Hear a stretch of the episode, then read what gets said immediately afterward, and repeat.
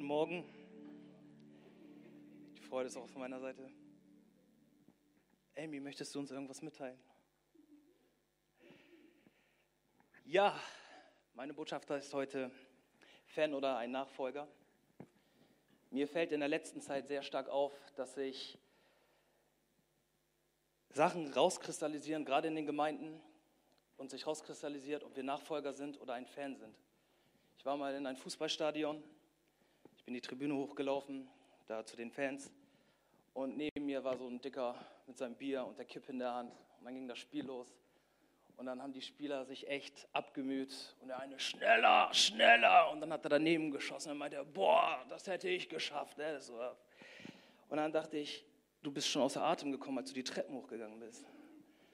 Und wenn man dich jetzt nach unten tun würde, würdest du nach zehn Metern sterben. Und ein Fan zu sein im Reich Gottes bedeutet, du sitzt die ganze Zeit auf deinen Plätzen, du kannst auch in die Gemeinde kommen, du kannst am Gottesdienst teilhaben, aber du wirst keine Tore schießen mit Gott. Und dann höre ich auch immer von diesen ganzen Fußballfans, ja, mein Verein, mein Verein, ja, wir haben gewonnen. Du hast gar nichts gemacht. Du saßt auf dem Sofa und hast dein Fernseher angebrüllt, aber du hast gar nichts gemacht. Ja, doch, ich bin eins mit meinem Verein. Wer hat den Pokal gehalten? Du oder die Spieler? Ja, das kannst du so nicht sehen. Doch, sie haben den Pokal, du nicht. Und irgendwann werden wir vor Gott stehen und dann wird er uns fragen, haben wir wirklich den Siegeskranz oder nicht? Dann kann ich mich nicht darauf berufen, dass ich in einer Gemeinde war. Ja Gott, ich war im Christuszentrum Oasis. Jeden Sonntag war ich hier, habe meinen Lobpreis gemacht oder bei mir in Lüdenscheid. Er wird fragen, was hast du gemacht? Bist du mir nachgefolgt? Ich möchte mit einem Vers starten. Matthäus 21, 28 bis 30, 21, 28 bis 30. Was sagt ihr dazu? Ein Mann hatte zwei Söhne. Er bat den ersten, mein Sohn, arbeite heute in unserem Weinberg. Ich will aber nicht, entgegnete dieser. Später tat es ihm leid und er ging doch an die Arbeit. Auch den zweiten Sohn forderte der Vater auf, im Weinberg zu arbeiten. Ja, Herr, antwortete er, doch er ging nicht hin. Wie oft kommen wir selber an diese Punkte, wo Gott uns auffordert, geh, bist du bereit, das zu machen? Und dann versprechen wir, ja, Herr, ich gehe für Jesus. Und wie oft sind wir nicht gegangen? Haben wir nicht die Sachen gemacht, die er wollte, dass wir tun? Und dieser Timer, wann fängt der an? Der habe ich letztes Mal schon rausgebracht. Danke. Später wird es nicht heißen, oder können wir nicht vor Gott sagen oder auch vor Menschen, ich habe so oft Ja gesagt, sondern unsere Taten werden sprechen. Ich habe das gestern schon bei den Teens gesagt. Im Jakobusbrief steht, dass wir gerettet sind durch Glauben, wenn wir Jesus Christus angenommen haben. Aber der Glaube ist sichtbar durch unsere Taten. Ich kann die ganze Zeit labern und quatschen und sagen, ja, ich mache dies und ich mache das, aber im Endeffekt werde ich durch meine, werden die Menschen und Gott durch meine Taten sehen, ob ich wirklich glaube und bereit bin zu folgen. Es bringt also nichts, wenn ich jetzt die ganze Zeit irgendwas verspreche oder denke, ähm, ich mache irgendwas oder ich nehme mir was vor. Ich weiß nicht, was zwischen dir und deinem Vorhaben manchmal kommt. Deine stille Zeit mit Gott. Wenn man auf dem Weinberg arbeiten gehen möchte, muss man sich vorbereiten. Arbeitsklamotten anziehen. Wir sind dazu da, als Leib Christi die Ernte einzufahren. Für die Leute, die nicht wissen, was das bedeutet, wir wollen Menschen für Jesus gewinnen, weil wir glauben, dass Jesus der Herr ist, dass wir glauben, dass Jesus Erlösung bringt und dir ein neues Leben schenken will. Das findest du nirgendwo anders. In diesen ganzen anderen Glaubensrichtungen, zum Beispiel im Buddhismus, heißt es, werd leer, lehre dich. Dann bist du komplett leer, eine leere Hülle. Gott sagt, komm zu mir und ich fülle dich. Aus dir werden Ströme lebendigen Wassers fließen. Eine feiert. Schwester, ich feiere auch. Und das ist die Wahrheit, dass Jesus, Gott, ist gekommen auf diese Erde, um dir das Leben zu bringen, um dir das Leben in Überfluss zu bringen. Und wir sollen für Gott oder mit Gott das Leben weiter transportieren. Deswegen heißt es, geh, mein Sohn, geh auf den Weinberg. Bist du bereit, dich vorzubereiten, Schuhe anzuziehen? Ich weiß nicht, wie ihr euch auf eure Arbeit vorbereitet. Also ich mache mein Pausenbrot fertig, ich muss tanken gehen, damit ich auch hinkomme oder Busticket kaufen. Ähm, natürlich genug schlafen, damit ich auch Kraft habe oder Kaffee mir kaufen, damit ich wach bin. Ich weiß nicht, wie eure Vorbereitungen aussehen. Ich weiß nicht, wo Gott euch hinstellt. Aber ich glaube, dass der Knackpunkt ist oder der Schlüssel bleibt in mir, sagt Jesus. Bleibt in mir. Das heißt, ich brauche meine Zeit mit Gott. Du brauchst deine Zeit mit Gott. Ja, nein, vielleicht. Ja, einige nicken, einige sind ah, unentschieden, weiß ich auch nicht so richtig. Es gibt ja auch im Moment dieses Spiel im Leib Christi. Ähm, der, warte, der verwirrt, nein, vergesst das. Wir müssen uns vorbereiten. Genau. Und was hält dich ab, wirklich in die Gegenwart Gottes zu kommen? Jesus sagt, bleibt in mir, so werdet ihr Frucht bringen. Das bedeutet, Zeit mit ihm zu haben. Ja? Und manchmal kommt bei mir was dazwischen, namens Playstation, namens Müdigkeit, mein Sofa, mein Fernseher. Wenn ich Zeit haben will mit Gott, darf ich nicht in mein Wohnzimmer gehen, weil da ist meine Couch. So. Und wenn ich erstmal auf der Couch bin, komme ich nicht mehr in meinen Gebetsraum. Was sind deine, deine Fallen oder deine Schwächen oder die Hindernisse, wirklich in Gottes Gegenwart zu kommen und dich vorzubereiten? Wir können von uns nichts geben. Ich kann von mir aus nichts geben.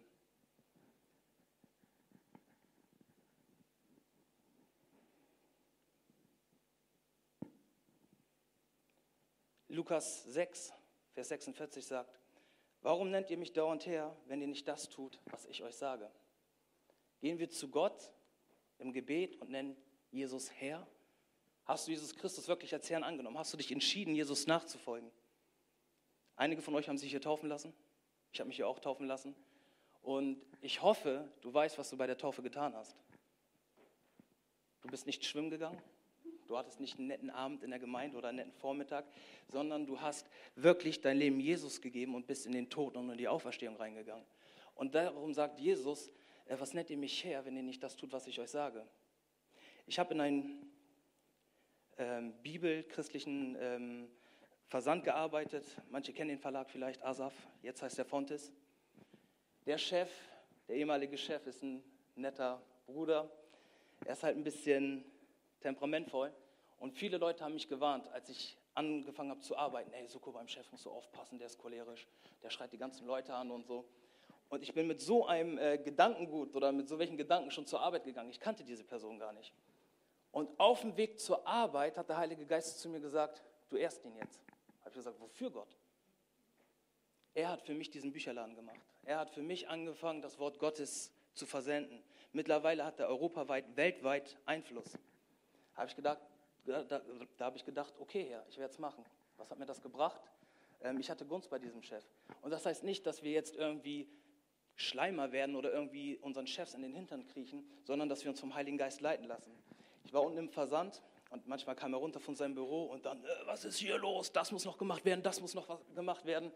Und alle Kollegen haben sich irgendwie so komplett verwandelt. Ne? Erst waren sie so locker und dann kam der Chef und dann wurden sie alle steif und ich darf mich bloß nicht bewegen. Oh, wo ist der Chef? Ich gehe jetzt weg. Und er hat mich angeguckt und wollte mich anschreien, weil er irgendwie sauer war. Er kam auf mich zu, ich bin auch auf ihn zugegangen. Ich habe ihn in den Arm genommen und dann habe ich ihn in die Schulter gebissen. Also man hat den ähm, Versandsleiter nur noch gesehen, oh mein Gott. dann ist er weggegangen. Ja, was hat dieser Junge gemacht? Mein Chef, also mein ehemaliger Chef, ist kleiner als ich gewesen. Jetzt ist er so 67. Ja, das heißt, ich konnte ihn komplett einschließen. Da hat er mich nur noch angeguckt und gesagt, ich beiß zurück, Junge. Und dann ist er weggelaufen. Seit diesem Tag hat er mich nie wieder angeschrien. Nie wieder kam er irgendwie auf mich zu und wollte mich anmetzen. Ein Bruder aus meiner Gemeinschaft hat bei mir in der Firma gearbeitet und ging zu meinem Leiter und hat zu ihm gesagt, ich habe noch nie eine Person gesehen, die so einen guten Draht zu dem Chef hat. Alle Ehre sei Gott. Wenn wir das tun, was Gott uns sagt, dann werden wir auch in seinem Frieden gehen, dann werden wir Früchte ernten und dann werden wir auch Erfolge haben. Amen. Amen. In wie vielen Punkten redet Gott zu dir? Und wir sagen, Herr, ja, ich tue es, Herr und wir tun es doch nicht. Ich möchte euch eine Person aus der Bibel vorstellen. Vielleicht kennen ihn einige, er heißt Naaman. Komm klar, Mann, sei kein Naaman. Naaman war ein Hauptmann, er war der höchste Offizier. Ich glaube aus Assyrien oder Syrien. Auf jeden Fall hatte dieser Offizier auf einmal einen Aussatz. Das ist eine schlimme Krankheit. Auf einmal kommt eine, eine Krankheit oder eine Situation in sein Leben, die er nicht handeln kann. Er hat Kriege geführt, er hat Schlachten gekämpft, von denen träumen wir nur. Ja, die einzige Schlacht, die ich ähm, kämpfe oder schlage, ist vor der Playstation in Call of Duty. Aber so wirklich im Kriegszustand war ich noch nicht, Gott sei Dank. Auf jeden Fall hatte der auf einmal den Aussatz und er war gezwungen, Sachen zu machen, auf die er überhaupt keinen Bock hat. Was sich in, seiner, ähm, in, seiner, in seinem Leben oder in seinem Wandeln zeigt, finde ich, wie cool es ist oder wie wichtig es ist, dass wir wirklich auf Gott hören. In wie vielen Punkten beten wir für Heilung, beten wir, dass Leute sich bekehren, beten wir für Veränderung. Und dann sagt Gott irgendwelche Sachen und wir tun sie nicht. Naaman hatte auch mit sich zu kämpfen. Ich möchte euch mal ein bisschen reinnehmen in die Geschichte. Im 2. Könige 5, Vers 11. Naaman ist, ähm, also ich konnte nicht alle Verse mit reinnehmen. Naaman ist nach Israel gegangen zum Propheten und wollte, dass der Mann Gottes für ihn betet. Da wurde Naaman zornig, kehrte wieder um und schimpfte, ich hatte erwartet, das erste Problem, ich hatte erwartet. Der Prophet würde zu mir herauskommen, sich vor mich hinstellen und zum Herrn, seinen Gott, beten. Ich habe mir vorgestellt. Zweites Problem. Was hast du dir alles vorgestellt? Ja, du kommst zu Gott, hast du irgendein Problem und der schickt einen Engel mit Hafenspielen. Und dieser Engel spielt an seiner Harfe und singt, dein Problem ist weg. Wie er seine Hand über meine kranke Stelle hält und mich von meinem Aussatz befreit, das ist der einfache Weg. Dann rennst du auf irgendein Seminar, weil irgendein Evangelist oder Prophet kommt, hat alles seinen Platz, aber Gott ist die Quelle. Dann rennst du auf irgendein Seminar und hast dir vorgestellt, dass du nach vorne kommst beim Aufruf und dann macht der Evangelist, ihr seid geheilt in Jesu Namen. Und das war's. Bei Naaman lief das nicht so. Bei mir lief das auch nicht so. Ich wurde nicht von heute auf morgen von Drogen frei. Ich musste eine Therapie machen. Hat mir überhaupt keinen Spaß gemacht. Naaman war richtig sauer und hat dann halt geschimpft. Bist du bereit, dich von Gott leiten zu lassen? Naaman hatte den Auftrag, er sollte sich siebenmal in einen See gehen, in einen Teich und siebenmal untertauchen. Er hat sich aufgeregt, warum soll ich hier in diesem Land in einen Teich gehen? Habe ich nicht in meinem Land viel bessere Seen und saubere Seen? Und so war sein Kampf und auch sein, sein emotionaler Zustand. Dann 2. Könige 5, Vers 14 lesen wir. Naaman ließ sich umstimmen. Lässt du dich umstimmen von Gott? Lässt du dich umstimmen in deiner Meinung? Und tust du das, was er dir sagt?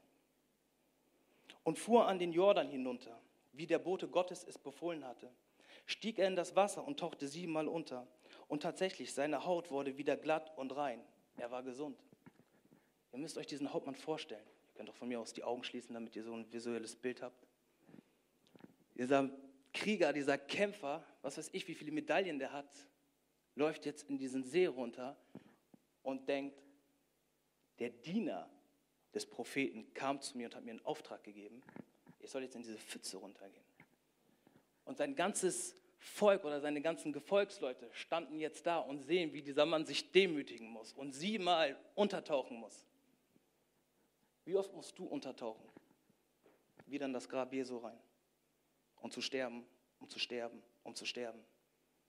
Um geheilt, gesund, befreit rauszukommen. Kann ich dir nicht sagen. Aber Jesus sagt, meine Schafe hören meine Stimme. Du bist sein Schaf, wenn du seine Stimme hörst. Hörst du nicht seine Stimme, bist du nicht sein Schaf. Das Evangelium ist einfach. Es ist nichts Kompliziertes. Dann geht dieser Mann Gottes runter, äh, dieser Soldat runter, dieser Offizier, steigt in das Wasser und taucht das erste Mal runter, kommt hoch. Nichts passiert. Zweites, drittes Mal, viertes Mal, fünftes Mal.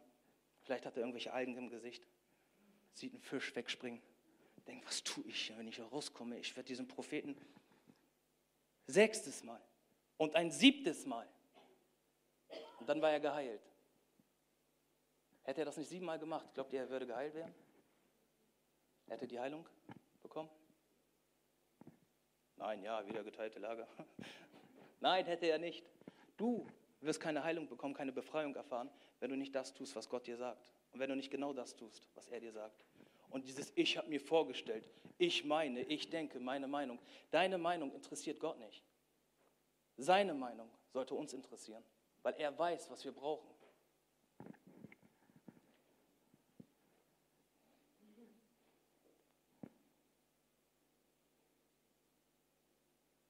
Jesus macht es noch deutlicher im Johannes 5, Vers 14. Ihr seid meine Freunde, wenn ihr das tut, was ich euch sage. Viele sagen, ich bin Christ oder ich bin Freund Gottes, aber tun einfach nicht das, was er ihnen sagt. Jesus sagt ganz klar, ihr seid meine Freunde, wenn ihr das tut, was ich euch sage. Was heißt das im Umkehrschluss? Was bin ich für Jesus, wenn ich nicht das tue, was er mir sagt? Nicht sein Freund? Kuschel-Evangelium. Sein Feind. Und wenn ich der Feind von Jesus bin, brauche ich mich nicht wundern, dass manche Sachen nicht laufen. Und wir schieben das dann auf den Teufel und denken, ja, der Versucher, er versucht mich wieder und ich bin so unter Anfechtung. Viele Probleme, glaube ich, haben wir in unserem Leben, weil wir nicht das tun, was er uns sagt. Hör auf die Stimme des Hirten. Im Moment laufen im Leib Christi so viele Kuschelprediger rum, die immer irgendwie behaupten, es ist alles in Ordnung. Nein, es ist nicht alles in Ordnung. Doch, es ist alles in Ordnung. Lern mit deinem Problem zu leben. Jesus hat dir alles vergeben. Jesus sagt, wen der Sohn frei macht, der ist beschränkt. Ist falsch? Was sagt Jesus? Der ist frei. Was bedeutet, der ist frei? Er ist frei, frei zu leben, freie Entscheidungen zu treffen, die Gott gefällig sind. Und so viele Prediger, leider, predigen ein Kuschelevangelium. Wenn wirklich der Heilige Geist zu dir spricht, ist das nicht immer schön. Ich möchte euch in eine Story mit reinnehmen von Stephanius. Stephanius war ein Apostel. Ein Apostel, der vor Gericht stand, weil er das Evangelium gepredigt hat. Und wir lesen, dass er, also in der Apostelgeschichte lesen wir, dass er voll vom Heiligen Geist sich selbst verteidigt hat. Und er hat seine Ankläger, die Schriftgelehrten, hat er vorgeworfen, wie eure Vorfahren, so auch ihr, ihr widersteht immer wieder dem Heiligen Geist. Danke, Bruder, dass du uns diese Message gegeben hast. Danke, dass du mal so ein ernstes und klares Wort mit uns geredet hast. Das war nicht die Reaktion. Sie haben geschäumt vor Wut. Sie haben ihn gepackt, haben ihn nach draußen gebracht und haben ihn umgebracht. Das kann passieren, wenn du das Evangelium predigst. Das kann passieren, wenn du das Evangelium weiterbringst. Jesus selber, Jesus stand vor den Juden und hat gesagt, bevor Abraham war, bin ich. Da sind die schon ausgetickt, weil sie es nicht wahrhaben konnten, dass er sich mit Gott gleich macht, dass er Gott ist. Jesus hat harte Sachen gesagt. Er hat gesagt, esst mein Fleisch, trinkt mein Blut. In einer Kultur, wo die nach dem Einkaufen nach Hause kamen und sich erstmal gewaschen haben sagt er, trink mein Blut. Danke, Jesus. Jetzt sehen wir, dass du der Messias bist. Wir sollen dein Blut trinken. Nein, sie wollten ihn von der Klippe runterschmeißen. So welche Sachen passieren, wenn der Heilige Geist wirkt und auch redet. Es ist nicht immer alles angenehm, muss es auch nicht. Ihr seid meine Freunde, wenn ihr das tut, was ich euch sage. Wen lässt du in dein Leben reinsprechen? Wen? Lässt du Jesus in dein Leben reinsprechen oder irgendein Hans. Irgend so ein Hafensänger, der dir irgendwas erzählt, Hauptsache dir geht's gut. Ich habe in diesem Bücherladen gearbeitet und äh, ein Arbeitskollege, ein bisschen älter als ich, der hat sein erstes Kind erwartet. Und der hat panische Angst bekommen. Der ist auf der Arbeit zusammengebrochen und hat geweint und hat die ganze Zeit gedacht, ich schaffe das nicht, ich schaffe das nicht, ich schaffe das nicht. Dann hat er sich so ein Buch geschnappt von irgendeinem so christlichen Hafensänger, ja, irgend so Pastor, der Theologie studiert hat und der ihnen erzählt, du musst lernen, mit deiner, äh, mit deiner Angst zu leben. Ich habe gesagt, so ein Quatsch. Ihm ging es überhaupt nicht besser. Er hat dieses Buch gelesen und war noch mehr am Ende. Danke, Pastor. Ich habe gesagt, es reicht. Ich habe meine Bibel gepackt, ich bin zu ihm nach Hause gegangen, ich habe ihn Schritt für Schritt durch das Evangelium geleitet. Wie oft sagt Gott, fürchte dich nicht, ich bin bei dir. Fürchte dich nicht. Jesus hat am Kreuz gesagt, es ist vollbracht. Amen. Amen. Jesus hat über dein Leben ausgesprochen, es ist vollbracht. Und er hat nicht gesagt, ja, lern klar, klar zu kommen mit dir. Er ist Slowake und seine Frau war da. Sie haben dann ihre slowakische Bibel rausgeholt und wir sind Vers für Vers durchgegangen. Er hat es ausgesprochen, wir haben gebetet und jetzt hat er seinen zweiten Sohn bekommen. Seine Tochter ist geboren worden und seine Tochter ist so ein Papakind. Ich habe letztens auf Facebook ein Bild gesehen, wie er mit seiner Tochter und seinem Sohn durch die Stadt läuft. Halleluja, das ist Gott, er will frei machen. Ihr seid meine Freunde, wenn ihr das tut, was ich euch sage.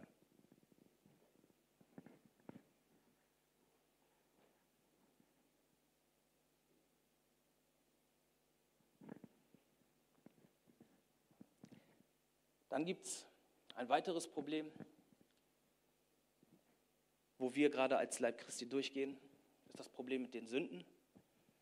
Sünde wird verharmlost, Sünde wird toleriert, akzeptiert unter dem Deckmantel der Nächstenliebe. Ich habe das gestern schon den, zu den Teens gesagt. Gott liebt uns. Amen. Gott ist Liebe. Aber es steht, wen er liebt, den erzieht er. Er liebt dich, wenn du wirklich die Erziehungsmaßnahmen Gottes spürst in deinem Leben. Wenn du die Erziehungsmaßnahmen nicht spürst, dann frage ich mich wirklich, also mich selber auch in meinem Leben, Gott, bin ich auf deinem Weg? Und hier sich auch von Gefühlen leiten zu lassen. Ja, ich habe Frieden mit dem Ganzen. Wenn dein Frieden sich nicht deckt mit der Bibel, mit dem Wort Gottes, kannst du deinen Frieden in die Tonne kloppen. Ja, weil der Friede kann gehen und kann auch wieder kommen. Morgen stehst du auf, heute ist ein guter Tag, preise den Herrn. Hast gute Laune. Nächsten Tag stehst du auf, hast Rückenschmerzen, Kopfschmerzen, heute wird ein blöder Tag. Manche behaupten sogar, ich bin mit dem falschen Fuß heute aufgestanden, deswegen habe ich einen schlechten Tag. Erstens, Gott hat beide Füße geschaffen. Du bist nach dem Ebenbild Gottes geschaffen. Ja? Und der Tag wird nicht schlecht, nur weil es dir schlecht geht. Ja? Der Tag wird gut, weil Gott dir einen neuen Tag geschenkt hat. Und an diesem Tag sagt er, spricht er und meint er, der Vorhang ist immer noch zerrissen. Auch an diesem Tag kannst du in meine Gegenwart kommen. Jesus hat den Vorhang zerrissen, der Himmel ist offen. Ich lese nirgendwo, dass der Vater kam den Himmel wieder zugemacht hat. Ganz still und heimlich. Deswegen steht im 1. Petrus 1, Vers 15, der, der euch berufen hat, ist heilig. Darum sollt auch ihr ein durch und durch geheiligtes Leben führen. Was bedeutet das? Dass wir jetzt Sünde in unserem Leben tolerieren, akzeptieren. Gott liebt mich. Ich bin gerade in so einem Prozess drin. Seit zehn Jahren. Wir sollen heilig sein, weil er heilig ist. Jesus sagt, wir sollen ihm widerspiegeln. Und hier kristallisiert sich auch in vielen Punkten daraus, bist du nur ein Fan oder bist du ein Nachfolger? Im Moment werden Werte so krass verschoben. Ich habe das gestern auch zu den Teens gesagt, also die Predigten sind ähnlich vom Thema, deswegen überschneidet sich einiges. Wo akzeptieren wir Sünde und heißen sie sogar in unserem Leben willkommen? Ehe. Ehe ist mittlerweile so ein dehnbarer Begriff geworden. Gott schuf Adam und Eva, nicht Adam und Peter. Amen. So, und weil der Mensch jetzt denkt, er hat Frieden mit dem und dem und dem und es ist alles in Ordnung, ist es nicht bei Gott in Ordnung. Wenn wir Diebstahl, Lügen, Lästern in unserem Leben lassen und sagen, ja, es ist alles in Ordnung. Ich habe mich nur mal mit dir über diese Person ausgetauscht. Ja, ich wollte einfach nur deine Meinung wissen. Kann sein. Aber wie oft wird das negativ? Wie oft reden wir über Menschen schlecht und begegnen diesen Menschen und haben schon in unserem Kopf diese Herzenshaltung. Ach, der, ja, über den haben wir geredet. Der betet nicht so oft, sieht man. Ja, wie oft haben wir das? Jesus ist Liebe, Jesus ist Klarheit. Ein geheiligtes Leben heißt nicht, ne, es ist noch kein Heiliger vom Himmel gefallen. Jesus auch nicht, er wurde geboren. Ja, aber wir sollen uns entwickeln dahin. Und das heißt, dass wir uns nach Gott richten, nicht nach irgendwelche Strömungen richten. Das heißt, Gott liebt den Sünder, aber er hasst die Sünde. Und da auch klar zu unterscheiden, was für ein Evangelium bringst du? Bringst du wirklich das klare Evangelium, tut Buße? Johannes hat Jesus so angekündigt, begradigt eure Wege. Der Herr kommt. Bei wie vielen will Jesus reinkommen in das Leben, aber wir begradigen unsere Wege nicht? Gott ist ein heiliger Gott. Fan oder Nachfolger, Tore schießen oder auf der Ersatzbank sein. Wo sind wir Früchte der Heiligkeit? Und die Welt ist geschockt, wenn wir heilig leben. Ich habe das wieder bei den Teens erzählt. Ich war vor zwei Wochen mit meinem Versicherungstypen, habe ich mir eine Wohnung angeguckt. Und der Typ hat, ähm, der kennt mich, ist so ein Italiener, auch gläubig, aus seiner Meinung oder aus seiner Sicht, soll er ja machen. Und dann hat er mich gefragt, ey, ich sehe dich hier gar nicht in Lüdenscheid rumfeiern. Ne? Also, du bist ja ein junger Typ, du hast ja auch keine Frau, was ist los mit dir? Habe ich ihm gesagt, erstens, ich habe überhaupt keinen Bock mehr aufs Feiern. Ich habe ihm erzählt, ich habe zwölf Jahre Drogen genommen, ich habe so viel gefeiert, das reicht für zwei Leben. Er hat zu mir gesagt, ja, okay, aber du hast doch noch nicht mal eine Frau. Habe ich ihm gesagt, ich habe seit sechs Jahren überhaupt keinen Sex mehr. Boah, was? Ich dachte, der fährt gleich gegen, äh, gegen Baum oder sowas. Habe ich gesagt, ja, ich bin Christ und ich lebe mit Jesus. Ja, und ich glaube, Sex ist was Wunderbares. Es gehört aber in die Ehe zwischen Mann und Frau. So. Und ähm, ich will warten. Ja, warum tust du das? Weil ich Gott treu sein möchte, weil das gut für mich ist. Er ist der gute Vater. Habe ich noch eine Bombe platzen lassen habe ich zu ihm gesagt, seit vier Jahren fasse ich mich nicht mehr selber an. Digga, warum das denn nicht? An uns Brüder. Frauen haben natürlich auch teilweise damit Probleme, aber gerade bei uns Brüdern merke ich diese geistliche Männergrippensymptome. Männergrippe, ihr wisst, was die Männergrippe ist? Ja, nein? Wenn wir Männer eine Grippe haben, dann merkt das jeder wirklich jeder. Die Frau, die Kinder, Arbeitskollege, der Arzt, im schlimmsten Fall sogar noch das Krankenhaus. Ich habe dieses Kratzen im Hals. Ich kann heute nicht. Wie oft sind wir Männer, Brüder, christliche Männer auch davon betroffen? Kommen in unserem Leben nicht klar. Pornografie. Ja, ich habe mit einem geredet, der ist 5, 14 Jahre Christ und kämpft noch gegen sein Fleisch. Ich habe ihn gefragt, wie fühlst du dich dabei? Ja, ich hatte noch nie ein gutes Gefühl oder Gewissen dabei. Ich so, warum tust du es denn? Ja, ich komme einfach nicht los. Ich so, du bist seit 14 Jahren Christ. 14 Jahre, das ist lange. Und du kämpfst immer noch mit dir. Jesus sagt, kreuzige dein Fleisch. Wer nicht bereit ist, sein Kreuz auf sich zu nehmen und mir nachzufolgen, der kann nicht mein Jünger sein. Und dann will ich jetzt als äh, Mann oder ja, als Mann Gottes Gott voranbringen oder das Reich Gottes voranbringen, aber ich kämpfe noch mit sowas. Ich habe zu ihm gesagt, ich habe ein Reinheitsgelübde abgelegt. Das bedeutet, ich habe zu Gott gesagt, bevor ich, äh, ich werde mich nicht selber anfassen oder mit einer Frau schlafen, bis ich geheiratet habe. Dieses Reinheitsgelübde geht jetzt seit drei Jahren. Ich habe das klar gemacht mit meinen Taufpaten nach einem Jahr, nachdem ich durch war, weil ich habe auch zu Gott gesagt, das Zeichen für mich, dass ich heiraten kann, ist, dass ich ein halbes Jahr bis ein Jahr durch bin mit dem Ganzen. Es geht nicht darum, dass ich mich jetzt hier als heilig darstellen will oder guck, was ich hier gemacht habe, ihr.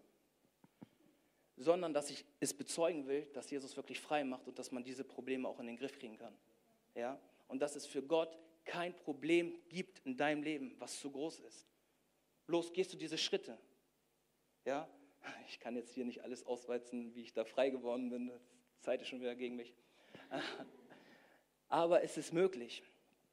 Ihr gehört zu Gott und der, der euch berufen hat, ist heilig, so sollt ihr auch heilig sein. Heiligkeit bedeutet abgesondert sein für Gott. Von 100 Leuten liest einer seine Bibel. Von 100 Leuten sehen 99 den Christen. Was repräsentierst du? Kompromisse überall in dein Leben? Feiern, saufen, Drogen, gib ihm. Ja, ich wollte ein Teil von ihnen sein. Ja, ich will sie nicht richten. Es geht nicht um das Richten, Gott ist der Richter. Aber es geht darum, klare Linien zu ziehen. Manche sagen ja, Suko, nimmst du dieses Jesus-Ding nicht ein bisschen zu ernst?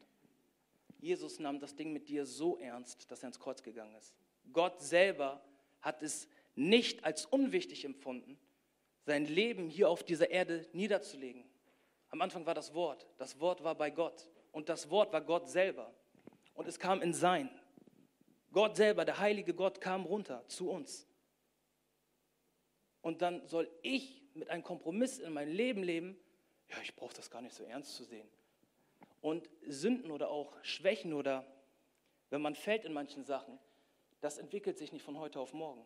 Es gibt Schritte dazu. Ja? Zum Beispiel, wenn ich mir Drogen, als ich mir Drogen gekauft habe früher. Ich bin arbeiten gegangen, damit ich Geld habe. Oder klauen oder irgendwie sowas. Ja, aber ich musste Geld beschaffen. Dann musste ich dieses Geld zum Dealer bringen oder von der Bank abholen. Ja, ich habe Wege gemacht. Dann musste ich zum Dealer gehen und mir die Drogen kaufen. Dann musste ich die Drogen mir noch zubereiten und sie konsumieren. Es waren mehrere Schritte dahin.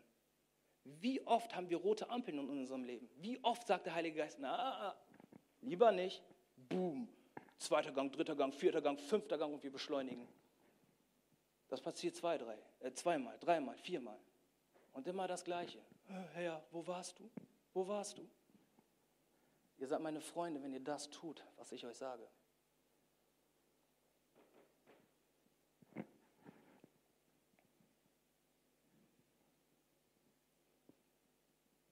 Wofür ist das Ganze? Wofür das tun, was Gott sagt? Wofür uns heiligen? Nochmal zur Heiligung. Heiligung bedeutet, für die, die es nicht wissen, abgesondert zu sein. Ja, Gott ist abgesondert.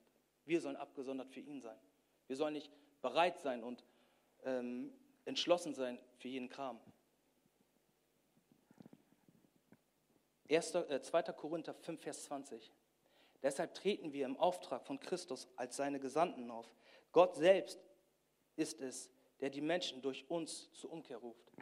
Der heilige Gott selbst ist in uns. Das ist schon mal der Hammer. Und dann will er mit uns andere Menschen zur Umkehr bringen. Das ist noch viel krasser. Ja, wir sind seine Kinder, wir sind seine Werkzeuge, seine Mitarbeiter, wenn du es so haben willst. Ja, du bist ein Mitarbeiter, ein Botschafter an Christi Staat. Ja, wenn manche Leute bei Mercedes arbeiten oder bei Porsche, weißt du, wo ich arbeite, weißt du, was ich verdiene, weißt du, wo ich arbeite. Wir bitten im Namen von Christus, nehmt die Versöhnung an, die Gott euch anbietet. Wir müssen diese Versöhnung aber auch erstmal annehmen. Versöhnt sein mit Gott, klar sein mit Gott, leben mit Gott.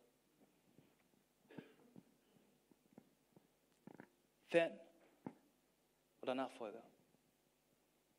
Wir haben nur dieses eine Leben, ihr Lieben. In den letzten zwei, drei Jahren sind so viele Menschen oder einige Menschen in meinem Umfeld gestorben. Ich habe mich noch nie so mit dem Tod beschäftigt. Junge Leute, alte Leute. Ja? Gott ruft, wen er will, wann er will.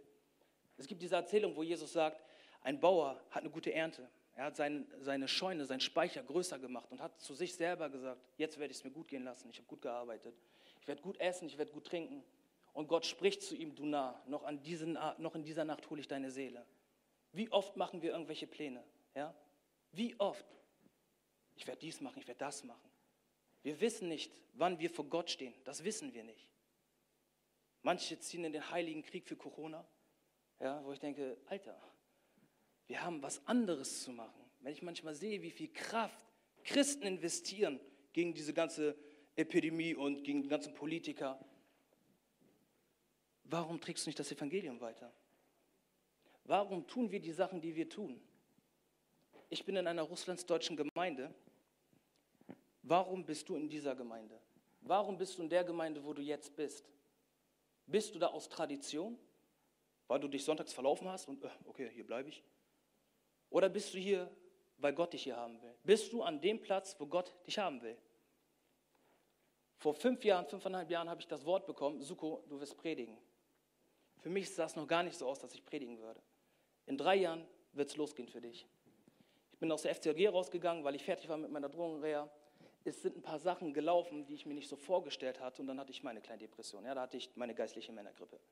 Also, ich saß, äh, ich lag in meinem Bett, ich wollte nicht aufstehen.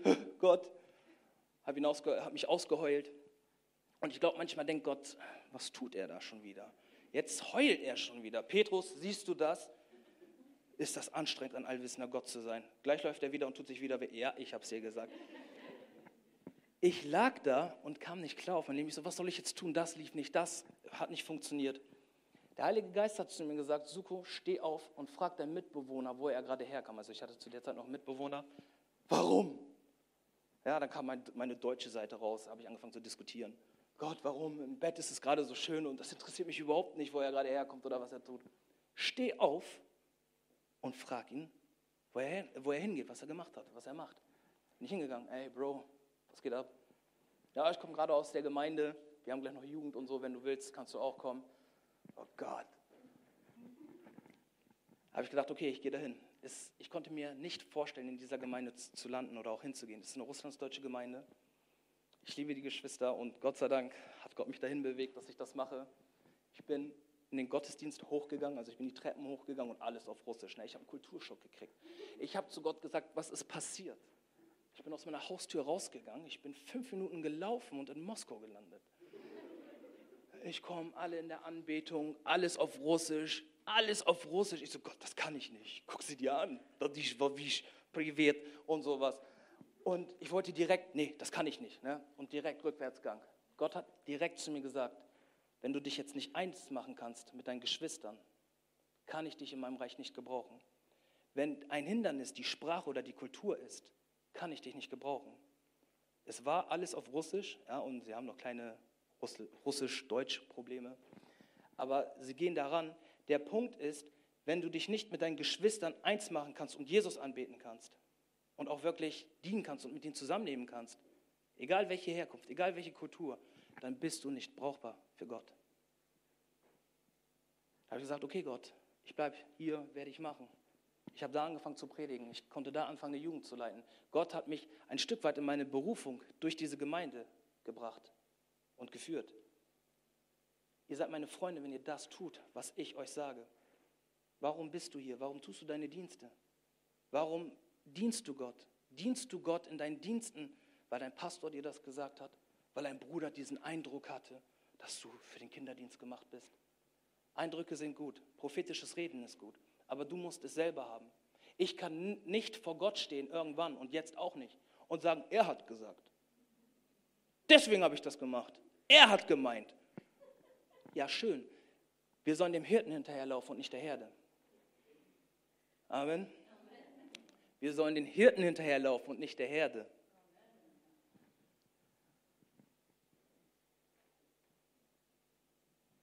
Wir haben einen Auftrag und dieser Auftrag wird nur mit der Nachfolge durchbrechen. Die Kindschaft Gottes, Zeichen und Wunder werden nur durchbrechen, wenn wir in seinen Schritten gehen. Ich habe gestern schon zu der Jugend gesagt, Jesus sagt, wer mir nachfolgt, der wird die gleichen Dinge tun wie ich und der wird noch größere Sachen machen. Bleibt in mir, so werdet ihr Frucht bringen. Wir wissen nicht, an was für Punkten wir kommen. Ich war vor ein paar Wochen bei Bekannten, bei einer Freundin. Wir wollten beten zusammen. Sie hat wieder Probleme. Und dann ihr Freund, seine Mutter macht Handlesen, richtig Zauberei, okkulte Sachen, Sachen, mit denen Gott eigentlich nichts zu tun hat. Und der wollte mir erzählen, ja, ich habe hier auch Geister zu Hause. Es sind gute Geister. Und seine Freundin, deswegen wirst du nachts wach und brichst zusammen und fängst an zu zittern. Ja, es sind gute Geister, manchmal sind sie nicht so gut. Ich so, ich habe auch einen Geist zu Hause. Das ist der Heilige Geist. Ja? Andere Geister will ich überhaupt nicht zu Hause haben. Dann hat sich das Gespräch so entwickelt, dass ich die ganze Zeit mit ihm geredet habe. Und dann ist die Schwester ins Nebenzimmer gegangen und wollte ihren Sohn ins Bett bringen. Ich habe gesagt, jetzt reicht's. Kein Bock mehr auf irgendwelche Geister, wir machen jetzt Schluss. Weil er auch zu mir gesagt hat, ich habe dieses, ähm, er hatte auch eine Kreuzkette, das ist russisches Gold. Das wurde getauft in Russland, das wurde geweiht. Du musst dich Gott weihen, nicht dieses Metallstück. Wenn du dich nicht taufen lässt und es steht, wer glaubt und bekennt, dass Jesus Christus der Herr ist, der soll getauft werden. Amen. Und wenn wir bekennen, dass Jesus der Herr ist, dann müssen wir auch das tun, was er sagt. Weil er sagt, was nennt ihr mich her, wenn ihr nicht das tut, was ich euch sage? Also, wenn wir nicht das tun, was er uns sagt, ist er nicht unser Herr. Und ich habe zu ihm gesagt, du musst eine klare Entscheidung für Gott treffen. Wir beten jetzt. Steh auf, ich bin auf ihn zugegangen. Ich habe getrunken das ist mir egal. Gott ist das auch egal. Wir beten jetzt. Er ist aufgestanden, hat die Augen zugemacht, ich habe meine Hände aufgelegt und ich habe angefangen zu beten. Der fängt an zu zittern, fängt an zu verkrampfen. Ich dachte, oh Gott, ja. Das erste Mal habe ich das Gebet gebetet, Gott, bitte nicht so doll. Bitte jetzt nicht so doll. Bitte nicht so doll. Da ist ein kleines Kind drüben. Ja, ich kann jetzt nichts austreiben. Und er verkrampft weiter. Und, was ist das? Was ist das? Ja, nichts Gutes. So. Dann habe ich aufgehört und er so, danke. Und seine ganzen Augen haben angefangen zu glänzen. Er hatte eine Berührung. Dann bin ich runtergegangen, also habe hab mich verabschiedet, bin runtergegangen, kam mir eine Frau entgegen, also ich bin aus der Tür rausgegangen, es war dunkel, es war 11 Uhr oder sowas, kam mir eine Frau entgegen, oh, du bist ein gesegneter Mann. Also ich hätte gerne so reagiert, oh, endlich mal eine, die meine Berufung hier kennt oder sieht, endlich mal das wertschätzt, was ich hier tue. Danke, Schwester, Gott segne dich. Nein, ich habe das Wort gehört, unrein. Dieses Wort ist unrein. Ich gleich einen Meter zurück. Wer bist du? Was willst du? Hat sie mir erzählt, dass sie drogenabhängig ist und bla und blub und dass sie ähm, Gott gesucht hat, dass sie in einem türkischen Café war und ähm, die Leute, die Moslems, sie islamisiert haben. Ich weiß nicht, ob das jetzt das richtige Wort ist. Auf jeden Fall von ihrem Glauben erzählt haben. Und sie so, ja, ich glaube auch an Gott, ich glaube an Allah und dem Propheten Mohammed. Ich so, Ich glaube an Jesus und ich bin gesegnet durch Jesus. Denn Jesus ging für mich ans Kreuz. Mohammed hat selber gesagt, ich habe den Sinn des Lebens nicht gefunden. Buddha sagt, ich habe die Wahrheit nicht gefunden. Jesus sagt, ich bin die Wahrheit, ich bin der Weg, ich bin das Leben. Ich konnte nicht für sie beten, aber ich konnte das Evangelium reinballern. Alle Ehre sei Gott. Bleibt in mir, so werdet ihr Frucht bringen. Tut das, was ich euch sage. Bist du jederzeit bereit für Gott? Oder bist du gerade nicht erreichbar? Wie oft versuchen wir Leute äh, anzurufen, diese Nummer ist im Moment nicht erreichbar. Wie oft versucht Gott uns anzurufen, wir sind gerade nicht erreichbar. Und dann im nächsten Gebet, Vater, benutze mich. Ja, dann sind wir im Gottesdienst, am Lobpreis. Herr, benutze mich, sende mich, leite mich. Ja, ich würde dich ja gerne leiten, aber du lässt dich nicht leiten. Es ist ein Wunder, wenn in deinem Leben keine Zeichen passieren. Und es ist ein Zeichen, wenn in deinem Leben keine Wunder passieren. Wir folgen nicht den Wundern nach, wir folgen Jesus nach. Aber wenn Jesus sagt, ihr werdet größere Sachen machen, dann ist das die Wahrheit, weil er ist die Wahrheit und er wird niemals lügen. Amen. Schließt mal bitte alle eure Augen.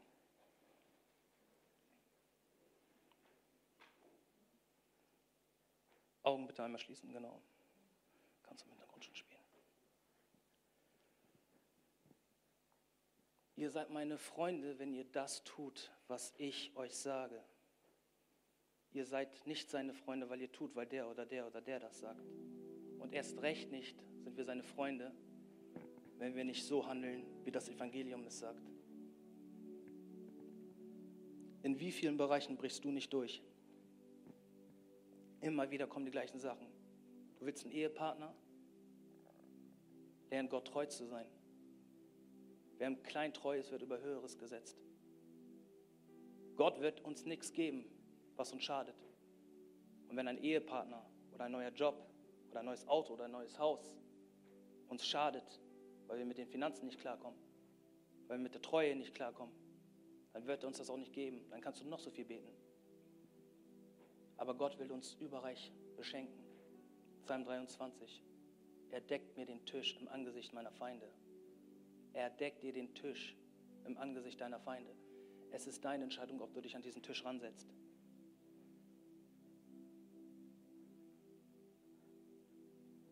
Wo hast du ein geteiltes Herz? Wo bist du permanent im Heiligen Geist? Ungehorsam, weil du denkst, deine Meinung. Ich denke, ich meine, ich fühle. Er sagt, sie sagt. Aber du kommst nicht weiter. Und glaub ja nicht, dass Gott sich darüber freut. Gott will, dass wir von Sieg zu Sieg laufen. Er will nicht, dass wir von Niederlage zu Niederlage gehen. Er will durch dich sein Reich bauen. Aber bist du bereit, ihm nachzufolgen, Sachen loszulassen und Sachen klarzumachen? Tore zu schießen mit deinem Vater? Oder willst du auf der Ersatzbank sitzen?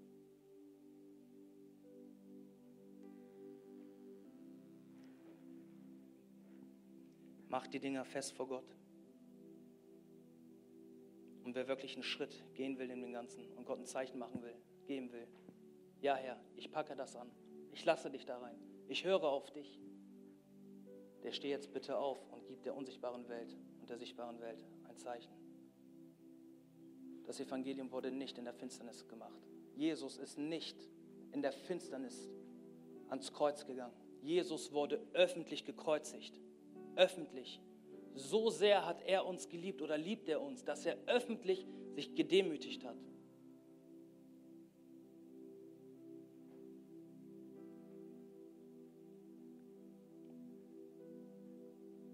Betet mir nach.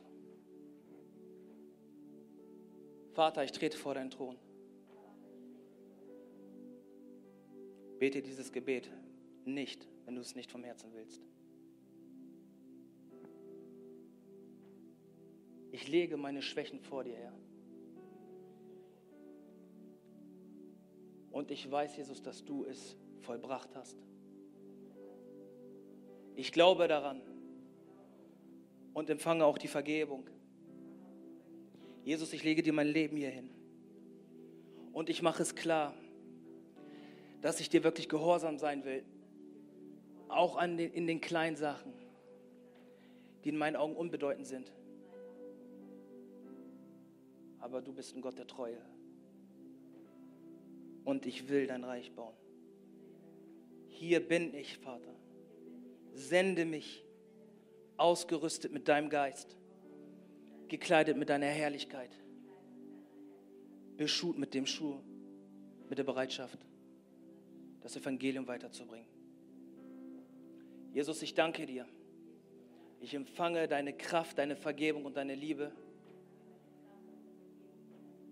Und ich nehme den Kampf auf gegen mein Fleisch, gegen den Feind. Und ich erhebe dein Leben.